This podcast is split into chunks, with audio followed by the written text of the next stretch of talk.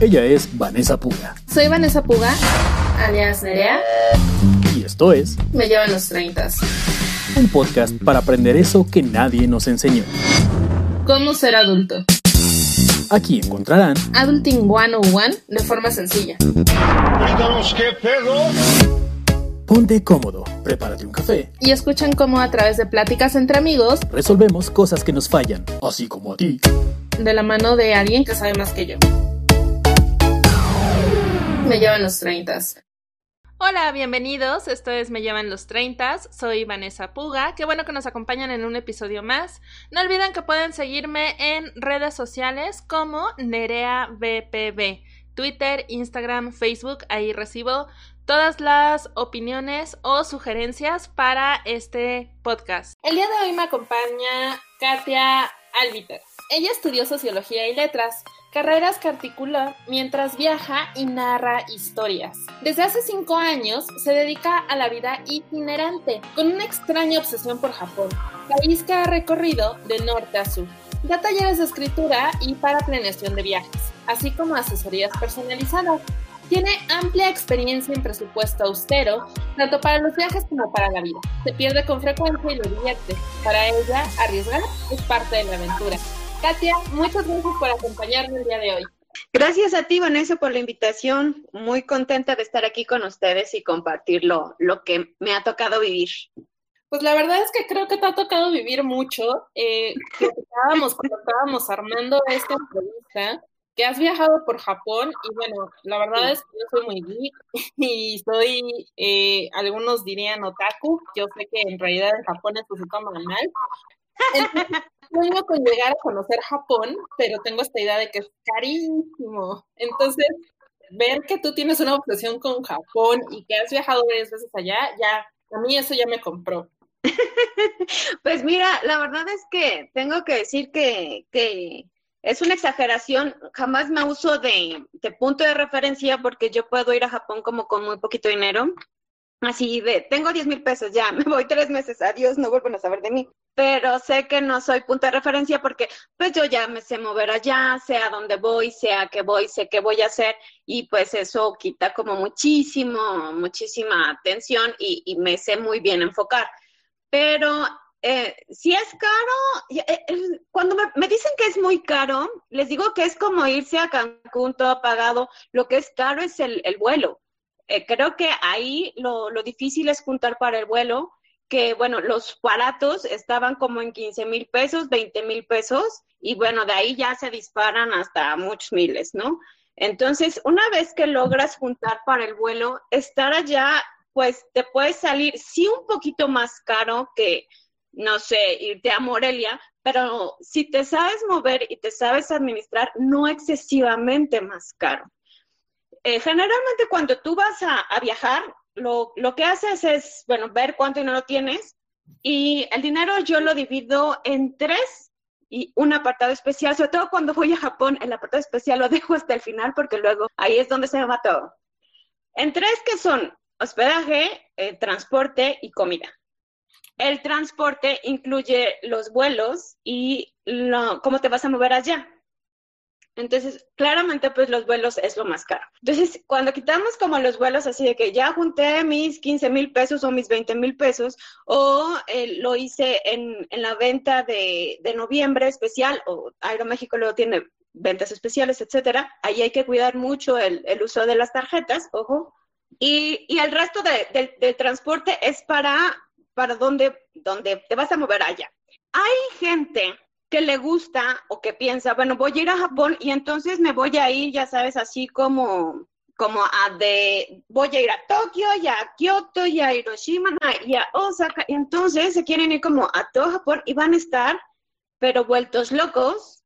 Y, y pues si es tu idea y si puedes aguantar un viaje muy pesado, porque va a ser muy pesado, pues está padre.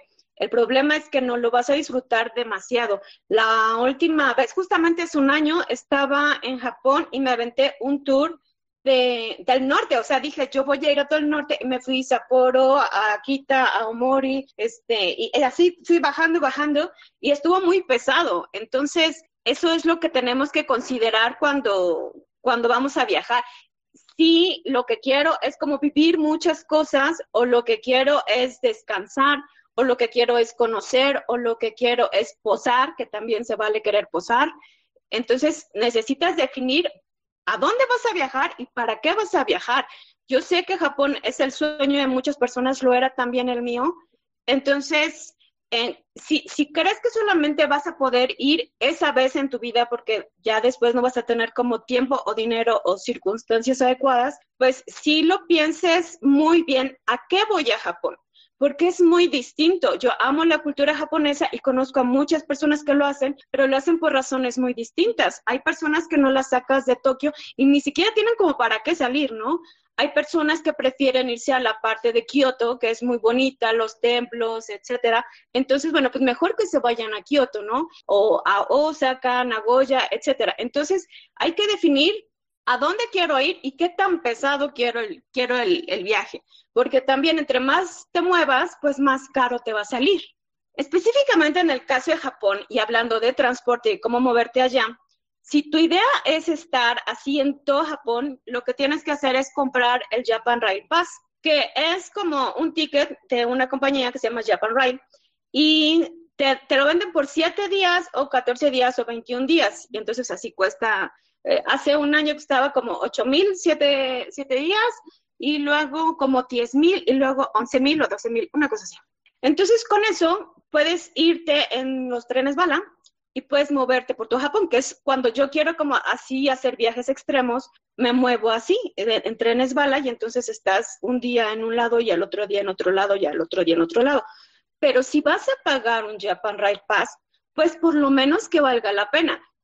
Personalmente no me parece muy conveniente pagar 12 mil pesos de Japan Rail Pass si solamente vas a estar en Tokio y vas a ir a Kyoto uno o dos días. Es like, ¿para qué? O sea, te estás gastando mucho dinero. Y hay otras formas de moverse entre Tokio y Kyoto que pues claramente la gente no conoce o le da mucho miedo, que es el bus, y que puedes viajar en la noche, por ejemplo, y es mucho menos caro, ¿no? Está, estará, pues no sé, entre 5 mil, 10 mil yenes más o menos, máximo 12 mil yenes, eh, y, y, bueno, esa es como otra opción.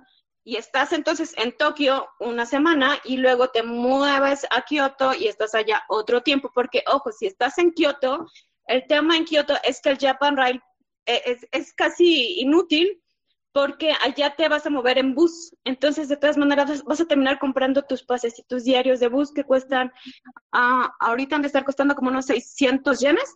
Entonces, eh, pues tampoco lo vas a explotar demasiado. Vaya, cuando estamos hablando de transporte en cualquier viaje, tienes que pensar, bueno, por un lado hay que, hay que hacer el presupuesto de en cuánto te va a salir ir de donde vives o donde estás a ese lugar. Obviamente, entre más lejos de ese lugar, pues más caro te va a salir. Pues si vives en la Ciudad de México y te quieres ir a Morelia, que es hermosísimo, pues te va a salir mucho menos caro que si te vas a Japón, ¿no? Que también es hermosísimo. Entonces, e, ese es, ajá. Está muy interesante eh, esto que piensas de, bueno, que dices de por qué viajar. Y creo que últimamente ha habido un boom entre todos de quiero viajar, quiero conocer el mundo, pero mencionabas algo, ¿no? Se vale hasta viajar por pose. La verdad, yo siempre he sido como de la idea de conocer mejor primero México y después el resto del mundo, porque México tiene mucho que ofrecernos, pero soy muy mala para hacer presupuestos y para hacer estas planeaciones en cuanto a viajes, la verdad, como que justo no sé bien, sé que quiero conocer, pero no sé bien para qué voy. Entonces, como qué recomendaciones darías generales para viajar con un presupuesto eh, y sin caer en las deudas, porque también decías algo muy importante, no se vayan a endeudar con las tarjetas de crédito. Lo primero es justo eso, ¿para qué quiero viajar? Porque el viaje finalmente es un lujo. Y, los que viajamos, eh, pues lo, lo, hacemos, uno, porque estamos locos, bueno, en mi caso, o somos de, de, de una vida rara, y los demás eh, es un lujo, o sea, no es algo que necesites para vivir, yo sí, pero la gente normal no lo necesita para vivir. Entonces, lo primero que tienes que pensar es para, para qué quiero ir allá, ¿no? Quiero ir a, a descansar, porque si quiero ir a descansar, ¿para qué te vas a meter a 25 tours que, tienes que pagar? Y si, si, lo que quieres es estar como echado viendo el mar y tomando mojitos, ¿no? Entonces, como el fin del viaje, ¿a qué voy? Y luego, ¿a dónde voy? Hay lugares que, que por alguna razón te resuenan muchísimo. Japón yo creo que es uno de ellos. Pero también en México, a mí, por ejemplo, me gusta mucho Chiapas o Oaxaca. Ah, me encanta Oaxaca. Entonces, es, es, es, un lugar al que, al que me gusta ir, que disfruto ir. Y, y, quiero ir ahí porque quiero ir a ver, no sé, las tortugas. O me encanta Punta Cometa. O meterme a bañar en pelotas en Cipolite. No sé. ¿A dónde quiero ir? El, el, el dónde quiero ir va a ser lo que nos va a dar el cue de cuánto necesito para ir allá. Entonces me puedo mover, pues si está como más o menos lejos, pues obviamente en avión, o a lo mejor me gusta mucho manejar y entonces tengo que ver si, si me salen, cuánto voy a gastar en gasolina, cuánto voy a gastar en casetas, allá si voy a tener dónde estacionar el coche, etcétera, o, o si mejor me voy en camión. Creo que a veces irte en camión es más práctico porque te olvidas como de, de, de todo de, todos los asuntos de, manejar, etcétera. Bueno, porque a mí no me gusta manejar, ¿no? Pero bueno. Entonces, ¿a dónde voy y en qué me voy a ir? ¿En qué me voy a ir? Pues va a depender del tiempo que, que, tú quieras hacerte. A lo mejor eres una persona pues ocupada o que tiene muy poquitas vacaciones y pues no quieres pasar tu vida en la carretera, entonces prefieres tomar un, un vuelo. ¿Qué haces para buscar los vuelos? Hay muchos buscadores para comprar barato en vuelos. Procura que no sea temporada alta. Julio siempre es temporada alta, entonces mejor prefiere en septiembre o finalmente agosto si no tienes la opción como de mover tus vacaciones.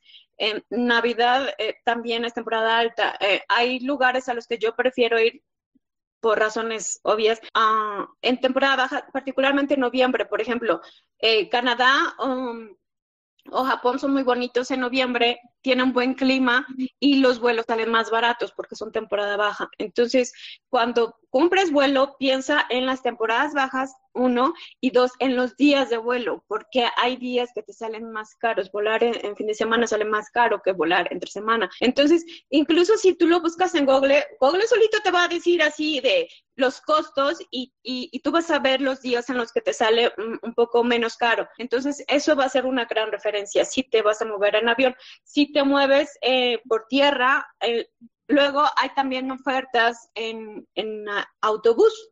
Hay ofertas y entonces tú, tú checas cuáles son las, las líneas que te salen más convenientes, que, que, no te resulte como muy sufrido el viaje. Por ejemplo, hay que viajar en la noche. Generalmente yo cuando viajo en autobús eh, viajo de noche porque te está ahorrando el, el hospedaje y, y, llegas al otro día como muy fresquito en la mañana y ya puedes empezar la fiesta, ¿no? Si te vas a ir en coche, bueno, pues entonces, ¿cómo está tu coche? Porque ese también hay, hay que pensar, ¿no? Si el coche nos da para, para el viaje, imagínate que te quieras ir en coche a Yucatán, pues sí necesitas que tu coche esté bien, ¿no? Este, que, que tenga el servicio, que tenga todo en regla, cuánto te vas a gastar en gasolina y cuánto te vas a, a gastar en casetas. Una vez que tienes mucha claridad de a dónde voy y en qué me voy a mover, es, eh, eh, tienes que sacar como los costos de ese, ese movimiento que es como lo fundamental. Si no tenemos para, para ir a Hong Kong, pues entonces no vamos a Hong Kong, lo, lo posponemos o, o, guardamos dinero y, y, nos tardamos cinco años. Si, si, lo que realmente queremos es ir a Hong Kong, o sea, no, no tienes como que, que salir cada mes con tus cuates, ¿no? Se trata de metas si es, si, si es un lugar al que realmente quieres ir, así te nace tu corazón, póntelo como meta y, ponte a ahorrar y saca los números y ve cuánto necesitas y ve cómo y, y empieza incluso, a mí me parece muy divertido siempre estar checando vuelos. Entonces empieza a ver los vuelos para que te familiarices con los costos y todo eso. Y eso te ayuda mucho a darte cuenta cuánto te vas a gastar. Eso es como en transporte para llegar al punto. Y luego, estando allá, ¿cómo me voy a mover? Obviamente, si vas a un, a un lugar que es muy fácil de, de, caminar, pues entonces camina. yo, yo sé que a mucha gente no le gusta esa idea, pero realmente te ayuda a conocer la ciudad o el lugar al que vas. Hay lugares que son bellísimos para caminar, no sé, Guanajuato es una maravilla, ¿no? Em, Morelia es una maravilla para caminar. Hay, muchos pueblitos en México que, la forma más adecuada de conocerlos es caminando. Eso por un lado te va a ahorrar el varo de estarte moviendo ahí y por el otro lado te va a ayudar a conocer el lugar y vas a sacar unas fotos maravillosas que nadie más va a tener porque tú sí te la caminando. Por ejemplo, en Japón yo me aviento caminando de la estación de Tokio a Akihabara, son dos kilómetros, me encanta. O de Asakusa a Ueno son otra vez dos kilómetros, me encanta. O de Shinjuku a Shibuya son ahí, sí, son más, son como cuatro kilómetros y me encanta. Entonces, eh, eh, de pronto caminar es, es tu mejor aliado para ahorrar varo en el transporte y para conocer el lugar. Entonces, eso también es como algo que yo he aprendido y he valorado bastante. Claro que para... No, no, no, sigue, sigue. Claro que para eso viene el siguiente punto, que es el hospedaje. El lugar del hospedaje es crítico y fundamental, fundamental, fundamental. Necesitas un lugar que esté cerca de donde quieres ir para que te puedas mover caminando. Y no es tan difícil como parece. O sea, sí, claro, va a haber hoteles carísimos en todos los lugares a los que te pares, pero también hay muchos económicos. Justamente como es el punto de reunión y es a donde van los turistas, la oferta es muy amplia y los presupuestos dan para todo, desde mochileros hasta hoteles de miles, de miles, miles, miles de pesos la noche.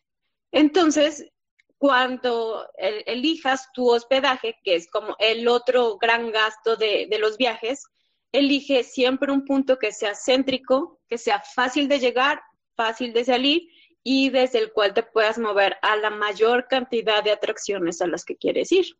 Eso es muy importante. Por ejemplo, una vez me fui a Costa Rica y la primera noche me quedé en la capital, me quedé como en el barrio chino, entonces estuvo padre porque pues sí, ya fui al barrio chino y estuve ahí baboseando y es chiquito el centro, entonces pues está muy bien.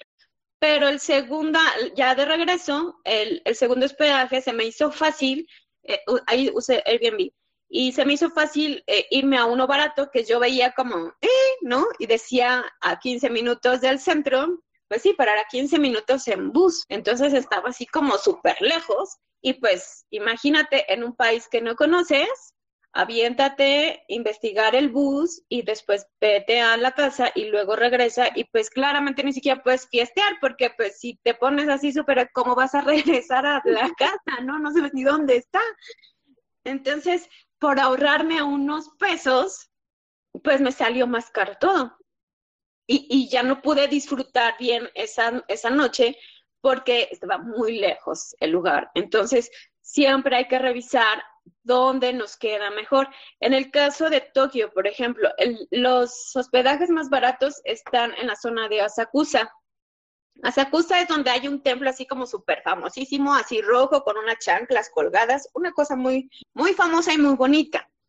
El problema de Asakusa es que para llegar ahí hay que ir por el metro y ir al metro, eh, o sea, cuando ves el mapa de metro de, Tokio, sí, si no estás como familiarizado con el japonés te puede dar un shock porque está así de, santo Dios, ¿cómo le voy a hacer para moverme por ahí, no? Entonces, eh, tienes que perderle un poquito el miedo a eso y, y luego entender que si te vas a quedar en Asakusa para ir a cualquier otro lado, eh, pues, pues vas a tener que tomar el metro y, aprender a moverte en, el medio, que sí puede ser impactante visualmente. En cambio, si te quedas en Shinjuku, por Shinjuku hay un, una línea de tren que se llama Yamanote, que es un loop, un circulito que pasa por todas las estaciones importantes a las que hay que ir.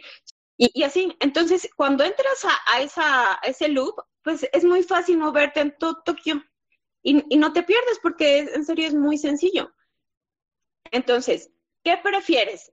¿Ahorrarte en hospedaje yéndote a Sakusa, sabiendo que para salir de ahí vas a tener que tomar el metro con una probabilidad alta de perderte si no te sabes mover bien, porque las estaciones grandes de Tokio son realmente alucinantes y te impactan y es muy fácil perderte, es en serio muy, muy fácil perderte incluso con experiencia. A mí me avientas en Shinjuku por abajo y, sí me pierdo, es, es una cosa impresionante. Entonces, ahorro y me quedo en Asakusa, que está bonito, o mejor me hospedo en Shinjuku, que me puede salir igual o un poquito más caro, pero es más fácil moverme.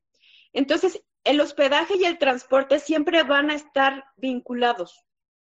Y depende de lo que quieres hacer y a dónde quieres ir y de tu presupuesto es que está la decisión pues más adecuada. Si tienes la posibilidad de quedarte en el lugar más céntrico con el mejor costo, pues es como la mejor opción y es lo que yo generalmente busco para mí y cuando, cuando me piden asesoría es lo que les busco en las personas. Los lugares más céntricos con el costo, bueno, que en ese caso que ellos me digan en, qué, en qué parámetros se quieren manejar, cuáles son sus más y menos. Y bueno, cuando es mi caso, yo sé que yo voy así a lo más barato, entonces no me importa. Pero esos dos puntos están bien vinculados. Ahí, hasta ahí sí, sí, sí me he explicado. Sí, todo bastante claro. Y ahora nos faltaría cómo sacas más o menos el presupuesto para la comida. Exactamente, viene la comida. Y la comida, ahí depende muchísimo del lugar. Por ejemplo, en Oaxaca encontré un buffet hermosísimo de 50 paros. Entonces, sí, exacto. Y era, o sea, buffet de comida oaxaqueña, ¿no? Entonces también había ayudas y cosas, ¿no? Entonces era una maravilla porque yo iba a comer ahí, bueno, almorzar y salía rodando y ya no iba a comer más en el día, más que de pronto, ya sabes, el agüita o el antojito, lo que sea. Pues sí, porque es Oaxaca, ¿no? Entonces, ahí existe esa posibilidad de encontrar buffets de 50 pesos. Claro que, que, hay que buscarlo, o sea, tampoco es así como que llegas al centro y ya estén ahí, no, en el centro salen un poquito más caros, ¿no? En el mercado, uh, cuando te metes al mercado de, de Oaxaca a, a comer carne, se te puede ir la cuenta por las nubes. Esa es otra. Siempre pregunta los costos. No sé por qué nos da pena. Es así de, ay, qué pena que van a pensar si pregunto cuánto cuesta. Pues van a pensar que necesitas saber cuánto cuesta. Porque si no, ahí viene que te ven la cara de turista, ¿no? Pues si no preguntas, al final te pueden decir que una ayuda te costaba mil pesos y págale, ¿no? Entonces, siempre tienes que preguntar antes, siempre. Y si, si, no hay precios a la vista, sobre los lugares más peligrosos son donde no hay precios a la vista. Y, la marquesa es una buena muestra de eso. Si tú te paras a comer en la marquesa, bueno, sales de ahí con un cuento. Entonces, hay lugares en los que naturalmente es más fácil. Yo lo que hago, cuando, porque viajo con presupuesto austero, es llego y compro en el súper en el súper me voy a comparar desayuno y merienda. Eh, de desayuno generalmente es así como pan tostado o té o galletas. En el caso como de México, ¿no? En el caso de Japón, eh, siempre es ramen. Y cada más los ramenes allá son muy baratos. Entonces son ramen de 100 yenes. 100 yenes serían 20 pesos. Ahorita está como 20, 21, como 22 pesos, ¿no? Y, son señores ramenes, o sea, así grandotes, no como el vasito aquí de marucha, no, no, son, son más grandes. Entonces, con un ramen en la mañana, pues yo ya salgo como más que lista para la aventura. Y, y acá en México, bueno, pues igual una guajolota de 12 pesos también me deja como lista, ¿no? Y hago realmente una comida, pues abundante en el día, que la dejo en la calle porque es como el lujo y es, es, es, donde voy a disfrutar la gastronomía local. Pero no voy a hacer las tres comidas fuera, solamente voy a hacer una. Y a veces ni siquiera la hago, porque como me la paso caminando y viendo cosas y eso, desayuno, salgo de, de donde me esté hospedando, salgo ya con algo en la panza, entonces eh, me, me, pongo a hacer cosas, a hacer cosas y luego pues se me hace tarde y ya me regreso y entonces regreso y ya tengo algo, porque también esa es otra de las cosas. Si no tienes algo que comer, en la noche vas a terminar comprando cualquier burrada en el primer lugar que te encuentres y ahí se te va a ir otra vez el presupuesto. Entonces, necesitas tener como tu stock de comida eh, desde antes para que no tengas ese tipo de tentación. Yo sé que eso es horrible porque sí, ya es super adulting, ¿no? Es, es ser nuestra propia mamá diciendo, hay frijoles en la casa. Pero pues es que hay frijoles en la casa. Entonces, si no te quieres salir del presupuesto, sí necesitas ser muy responsable y muy cuidadoso. No se trata tampoco de torturarte, por eso necesitas como tu presupuesto para comida para que no te tortures. Por ejemplo, una vez dije, yo quiero de los pastelitos, hay, hay en Tokio, venden unos panecitos con forma de totoro, que además están súper lejos, o sea, no está cerca de nada turístico, entonces hay que ir hasta Setagaya. Y, y bueno, eh, y los pastelitos, vamos, claramente, pues no cuestan tres pesos, ¿no? Y, y, ahí se me fue el presupuesto de la comida, porque yo me presupuesto, mi presupuesto en Japón para comida al día es de mil yenes, lo cual es una locura, porque, bueno, mil yenes serían 200 pesos, ahorita serían como 130 pesos. O sea, yo hago mis tres comidas con 200 pesos en Japón. Por eso te digo que no es tan caro como lo pintan. Claro, porque yo ya sé cómo comer en Japón y dónde comer. Entonces, pues si te vas como a las, hay, hay como fonditas. Entonces ahí pues sí encuentras comida como completa por 500 yenes, 600 yenes. Entonces esa es mi comida fuerte y los otros 400 yenes los dejo como para el panecito se me antojó o, el, los ramen o, cosas así. Entonces, eh, si, si, yo en Tokio puedo comer con mil yenes diarios, imagínate cuánto puedo comer en Oaxaca con los 200 pesos, con 250 pesos. Pues un montón. Claro. Pero es que también creo que nos pasa mucho que como turistas, uno, la gente local abusa porque ya sabe que uno es turista y esto que decías, ¿no? De pregunta para que no te vayan a ver la cara.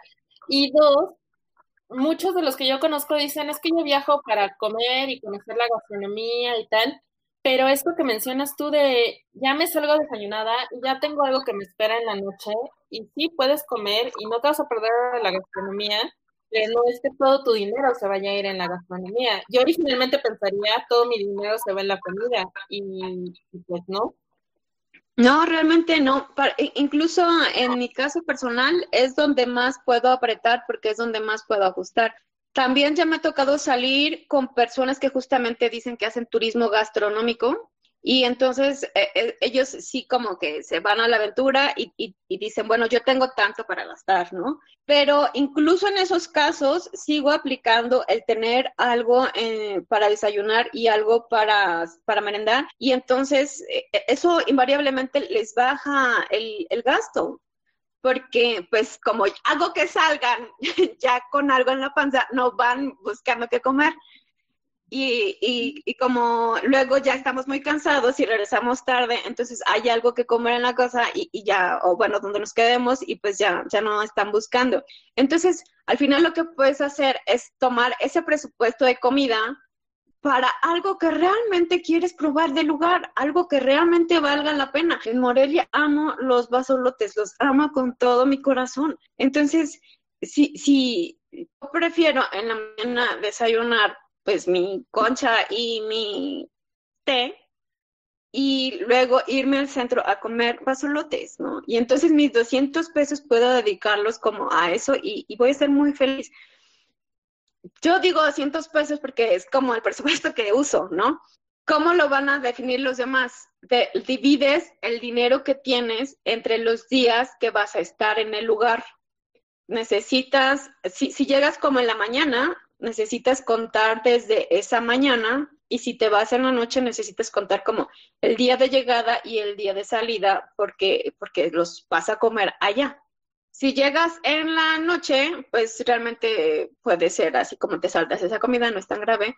Y si te vas en la super mañana, pues igual comes algo muy ligero y no pasa nada. Pero entonces, por ejemplo, tengo seis mil pesos para, para comida y me voy a quedar allá 15 días contando entradas y salidas. Entonces por día me tocan 400 pesos. Para mí 400 pesos es un montón de varo. O sea, realmente para mí 400 pesos es, wow. Pero hay gente que con 400 pesos no te hace una sola comida porque están acostumbrados a comer ya sabes, Entonces, pues como en el cambalache no te va a salir la cuenta en 400 pesos, ese es como el pedacito de carnita que te comiste. Bueno, si tú quieres ¿Tú recomendarías? Ah, no, sí, dime, dime. Si tú tienes para, para pagar muchos miles, entonces claramente no vas a estar pensando en bobadas como el presupuesto. Pero los que pensamos en presupuesto es porque sí tenemos que, ordenar nuestras finanzas, porque sí tenemos un límite, porque justamente no se trata de irte a endrogar con la tarjeta y pasar todo con la tarjeta y regresar con una deuda de 30 mil, 40 mil pesos que luego pues te vas a estar tronando los dedos. Entonces es muchísimo más fácil al revés, o sea, ¿cuánto tengo para cuánto me alcanza? Ah, pues me alcanza para, para esto y, y es, es lo que usas. O sea, en México, en México es, sobre todo en los pueblos, es comer con 400 pesos en el día, no es nada descabellado, al contrario, está como bien ese presupuesto vas a hacer una buena comida y en la mañana, o sea, aquí donde vivo, ahorita vivo en Puebla, eh, una guajolota me sale en 12 pesos. O sea, y, y, ya es lo que desayuno, una guajolota, ¿no? Y pon tú el atole y entonces ya son 22 pesos, 25 pesos, me gasté 25 pesos en el desayuno. Y luego en la, en la merienda, bueno, en la cena, pon tú que quiero este molotes, que son unas como quesadillas así grandes, que cuestan 20 pesos cada una. Yo sé que solamente me como uno porque es grande, entonces no me voy a poder comer más. Entonces ya son 20 pesos en la noche. 25 pesos en la mañana, 20 pesos en la noche, son 45 pesos. Y me quedan, ¿cuánto me quedan? Me quedan 355 pesos para la comida Más o menos. Sí, ¿no? 400 menos 45 me quedan 355 pesos para hacer una comida en serio. O sea, en Puebla, con 355 pesos puedes comer lo que... O sea, ahorita que es temporada de, de, chiles en hogada, los chiles en hogada tienen un costo entre 100 y 200 pesos cada chile.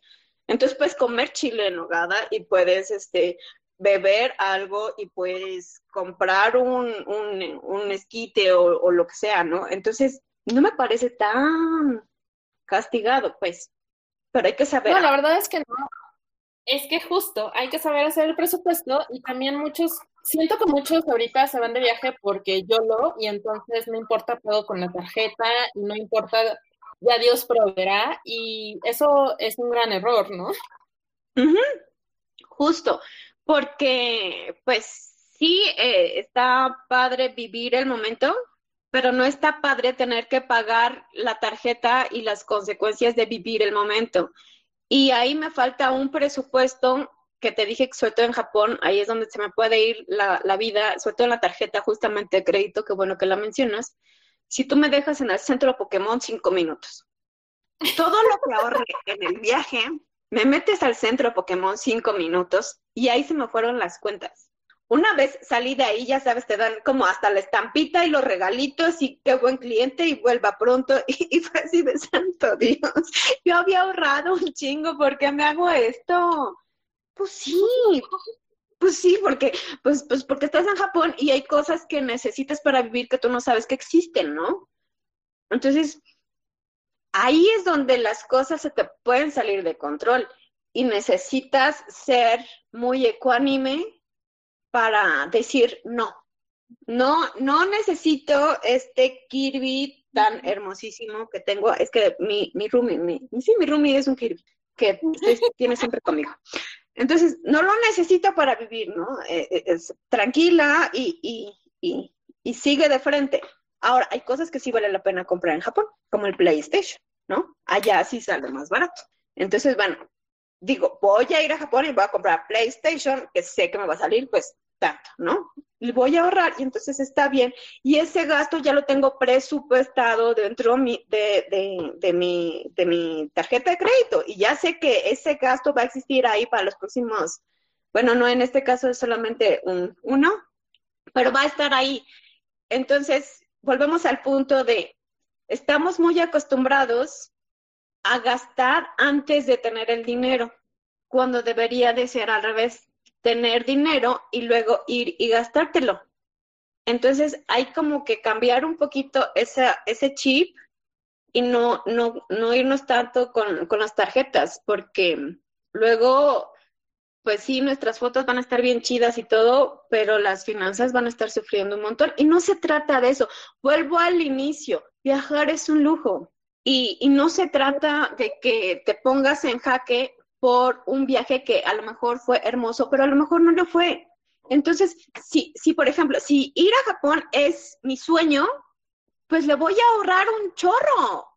Y, y, y, si no me quiero como limitar ni en comida, ni en los lugares a los que voy a ir, ni lo que me quiero comprar, pues voy a ahorrar un montón, ¿no? Y entonces ya que tenga, no sé, 100 mil pesos, digo, ahora sí me voy a Japón. Y, y, entonces vas y haces todo lo que tienes que hacer y comes todo lo que tienes que comer y etcétera. Pero si nada más es como, es que tengo ganas de salir este fin de semana y, y entonces me voy aquí a Valle de Bravo y no lo tenía ni siquiera considerado en mis gastos del mes, pues ¿qué estás haciendo con tu vida? O sea, llega un punto en el que sí necesitas como ponerle freno y entender que está bien chido viajar, pero no está nada chido eh, tener deudas por estar viajando si no lo puedes costear. Volvemos al punto de que solamente algunas personas nos podemos dar ciertos lujos, porque en mi caso yo no pago allá hospedaje ni comida. Entonces, por eso yo me puedo ir a Japón muy tranquilamente con 10 mil varos, porque yo no pago hospedaje, no pago comida, me puedo quedar allá tres meses y además a mí los vuelos me salían a nada. A mí un vuelo redondo me salía entre cuatro mil y cinco mil pesos porque una persona me hacía favor de comprarlos que trabaja en Aeroméxico. Entonces eran, eran boletos sujetos a espacio, o sea, me voy solamente si hay lugar, pero pues súper baratísimos. Y, y, el hecho de que fueran sujetos a espacio para mí era, era ventaja porque me podía regresar cuando se me diera la gana y no tenía ningún tipo de problema.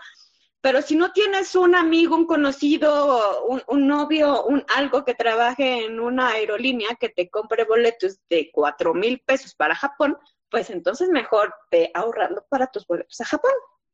Creo que esto ha sido bastante, eh, perdona, creo que esto ha sido bastante eh, enriquecedor porque sí, hay muchas cosas que tú estás aclarando que tal vez en nuestro y en nuestro ideario no, no es lo que nos gustaría pensar a la hora de viajar, pero sí es cierto, viajar es un lujo. Y creo que investigar también es importante. Tú dirías que si hay que investigar el lugar al que vas y no guiarte nada más, no sé, por chilango.com que te dice los 10 pueblos mágicos que tienes que conocer y así, sino investigar. No, Eso es fundamental.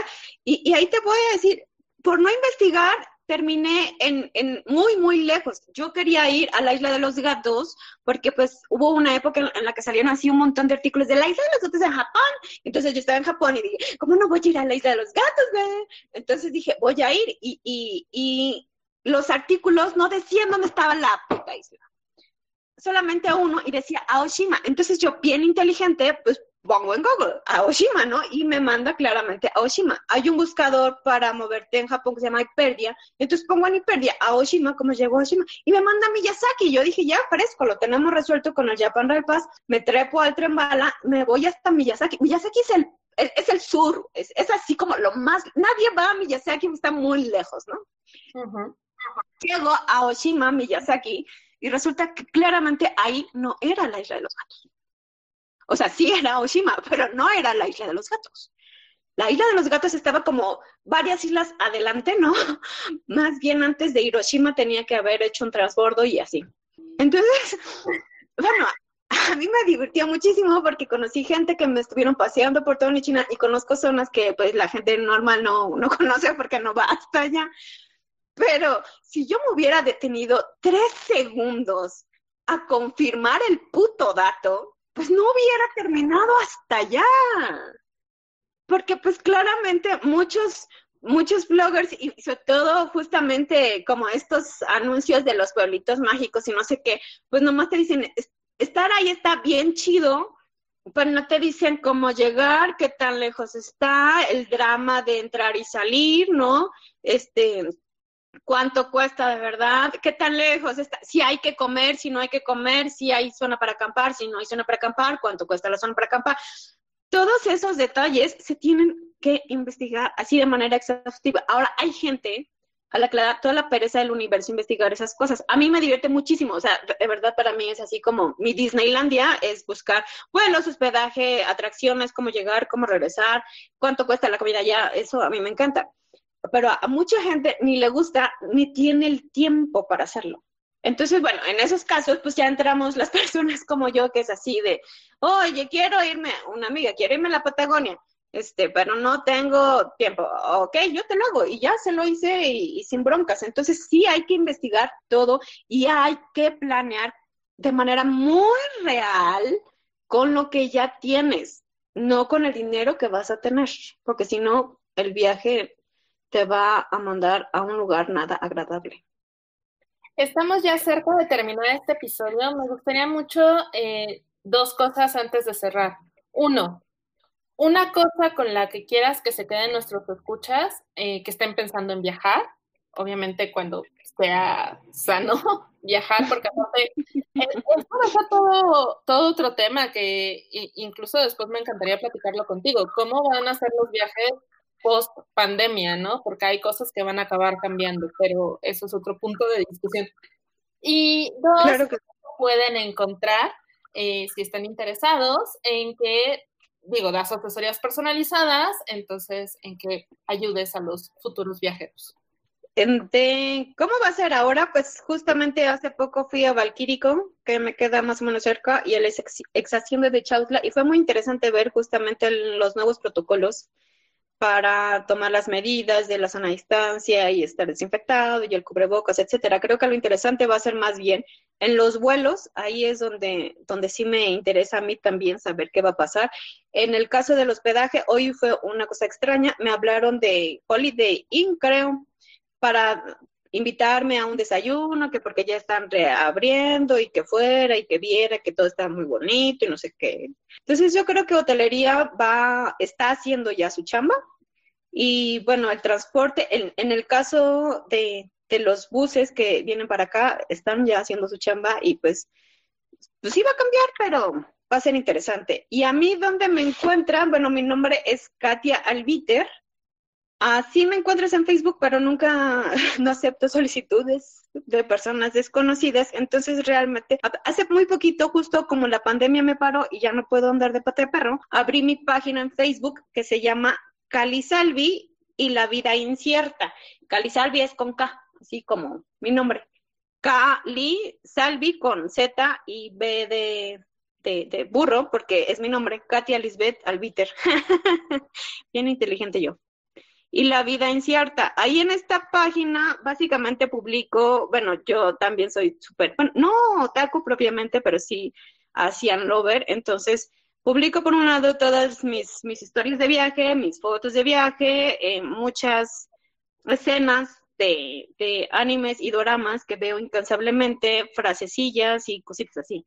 Entonces ahí me pueden escribir, ahí me pueden contactar si tienen cualquier duda o lo que sea, con todo gusto los puedo atender. Yo les dejo el enlace en la descripción de este episodio y ¿Algo más, una cosa que quieras que se lleven los escuchos antes de cerrar? Eh, a mí viajar me cambió la vida.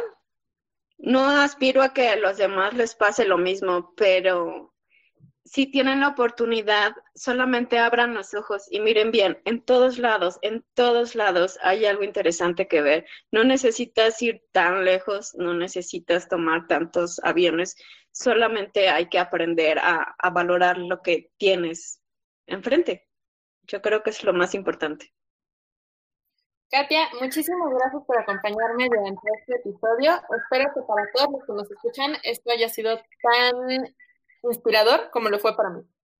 Con gusto, con gusto y, y, perdón si de pronto me voy por... Es que es, mucha información, ¿sabes? Puedo hacer así como un programa de transporte, un programa de comida, un programa de hospedaje.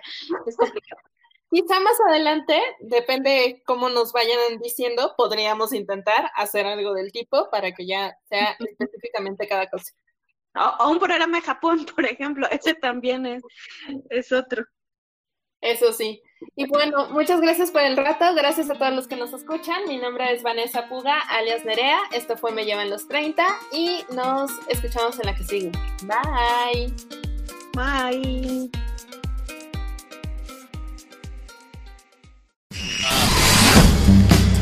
Ella fue Vanessa Puga. Soy Vanessa Puga, alias Nerea. Y esto fue Me llevan los 30. Un podcast para aprender eso que nadie nos enseñó. Cómo ser adulto. Esperamos que hayas encontrado aquí Adulting 101 de forma sencilla. qué pedo. Y salgas a poner en práctica lo que hayas aprendido hoy en Me llevan los 30. Hasta la próxima.